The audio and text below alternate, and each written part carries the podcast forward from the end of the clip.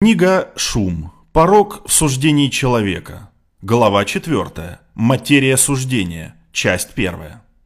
Эта книга посвящена профессиональным суждениям в широком смысле этого слова и предполагает, что тот, кто выносит такое суждение, компетентен и стремится сделать его верным. Однако само понятие суждения включает в себя неохотное признание того, что мы не можем быть уверенными в правильности суждения – Рассмотрим фразы «материя суждения» или «спорное решение». Мы не рассматриваем суждение о том, что завтра взойдет солнце, или что формула хлорида натрия – это натрий-хлор, потому что ожидается, что разумные люди полностью согласны с ними.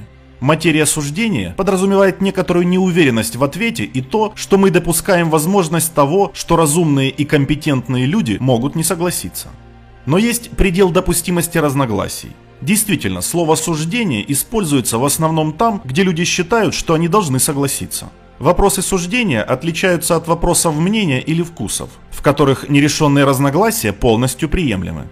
Руководители страховых компаний, шокированные результатами аудита шума, не считали бы это проблемой, если бы специалисты по урегулированию претензий резко разделились бы в предпочтениях – Beatles и Rolling Stones или Лосось и Тунец.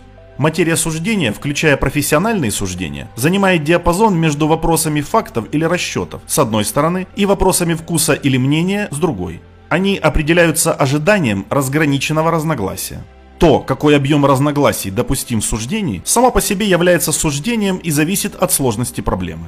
Когда суждение абсурдно, соглашение особенно легкое. Судьи, которые сильно различаются по вынесенным им приговорам по обычному делу о мошенничестве, согласятся, что как штраф в размере 1 доллара, так и пожизненное заключение являются необоснованными.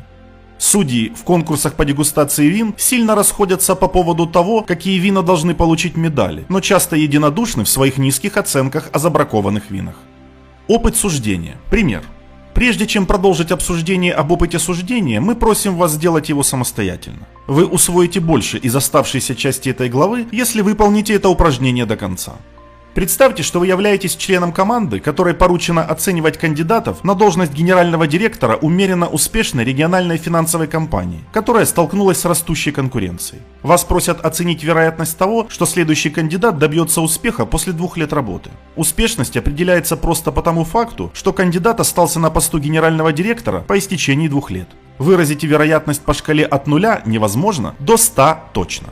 Майклу Гамбарди 37 лет. Он занимал несколько должностей с тех пор, как стал выпускником Гарвардской школы бизнеса 12 лет тому назад. Вначале он был основателем и инвестором двух стартапов, которые потерпели неудачу, не получив большой финансовой поддержки. Затем он присоединился к крупной страховой компании и быстро дослужился до должности регионального главного операционного директора по Европе. На этом посту он инициировал и управлял важным улучшением своевременного разрешения претензий. Коллеги и подчиненные описывали его как эффективного, но в то же время властного и грубого человека. И за время его пребывания в должности произошла значительная смена руководителей. Коллеги и подчиненные также подтверждают его порядочность и готовность брать на себя ответственность за неудачи. Последние два года он занимал пост генерального директора финансовой компании среднего размера, которая изначально находилась под угрозой банкротства. Он стабилизировал компанию, которая считает его успешным, хотя с ним сложно работать. Он выразил желание двигаться дальше. Специалисты HR, которые брали у него интервью несколько лет назад, дали ему высшие оценки за творческий подход и энергию, но также описали его как высокомерного и иногда деспотичного.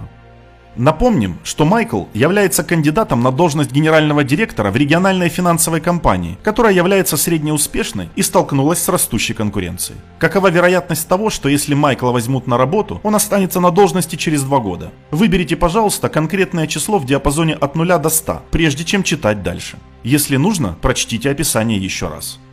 Если вы серьезно отнеслись к задаче, скорее всего, она показалась вам сложной. Есть масса данных, большая часть которых кажется противоречивой. Вам сложно было сформировать внятное впечатление, необходимое для вынесения суждения. Создавая такое впечатление, вы сосредоточились на некоторых деталях, которые казались важными, и, скорее всего, проигнорировали другие. Если вас попросят объяснить ваш выбор цифры в диапазоне от 0 до 100, вы должны упомянуть несколько существенных фактов, но их недостаточно для полного обоснования своего суждения. Мыслительный процесс, через который вы прошли, иллюстрирует несколько особенностей мыслительной операции, которую мы называем суждением. Из всех сигналов, представленных в описании, которые являются лишь подмножеством того, что вам может понадобиться знать, вы уделяли некоторым больше внимания, чем другим, не осознавая полностью сделанный вами выбор. Вы заметили, что Гамбарди – итальянское имя. Вы помните учебное заведение, в котором он учился? Это упражнение было разработано для того, чтобы перегрузить вас и так, чтобы вы не могли легко восстановить все детали дела. Скорее всего, ваше воспоминание о том, что мы представили, будет отличаться от воспоминаний других читателей. Избирательное внимание и избирательное вспоминание являются источником вариативности у разных людей. Затем вы неформально интегрировали эти сигналы в общее впечатление о перспективах Гамбарди. Ключевое слово здесь «неформально». Вы не составляли план для ответа на вопрос. Без полного осознания того, что вы делаете, ваш разум работал над созданием связанного впечатления о сильных и слабых сторонах Майкла и о проблемах, с которыми он сталкивается. Неформальность позволила вам работать быстро. Это также создает вариативность. Формальный процесс, такой как добавление столбца чисел, гарантирует идентичные результаты, но некоторый шум неизбежен в неформальной работе. Наконец, вы преобразовали это общее впечатление в число по шкале вероятности успеха. Сопоставление числа от 0 до 100 для впечатления – удивительный процесс, к которому мы вернемся в главе 14. Опять же, вы не знаете точно, почему вы так ответили. Почему вы выбрали, скажем, 65, а не 61 или 69. Скорее всего, в какой-то момент вам в голову пришла эта цифра. Вы проверили, подходит ли вам это число, и если нет, вам на ум пришло другое число. Эта часть процесса также является источником вариативности среди людей. Поскольку каждый из этих трех этапов сложного процесса суждения влечет за собой некоторую вариативность, мы не должны удивляться, обнаружив много шума в ответах о Майкле Гамбарде. Если вы попросите нескольких друзей прочитать описание этого случая, скорее всего вы увидите, что оценки вероятности его успеха сильно разбросаны.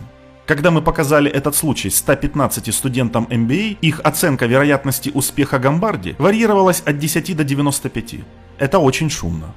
Кстати, вы могли заметить, что упражнение с секундомером и задача Гамбарди иллюстрируют два типа шума. Вариативность решений по последующим судебным процессам с секундомером – это шум одного судьи, вас самих, тогда как вариативность решений по делу Гамбарди – это шум между разными судьями.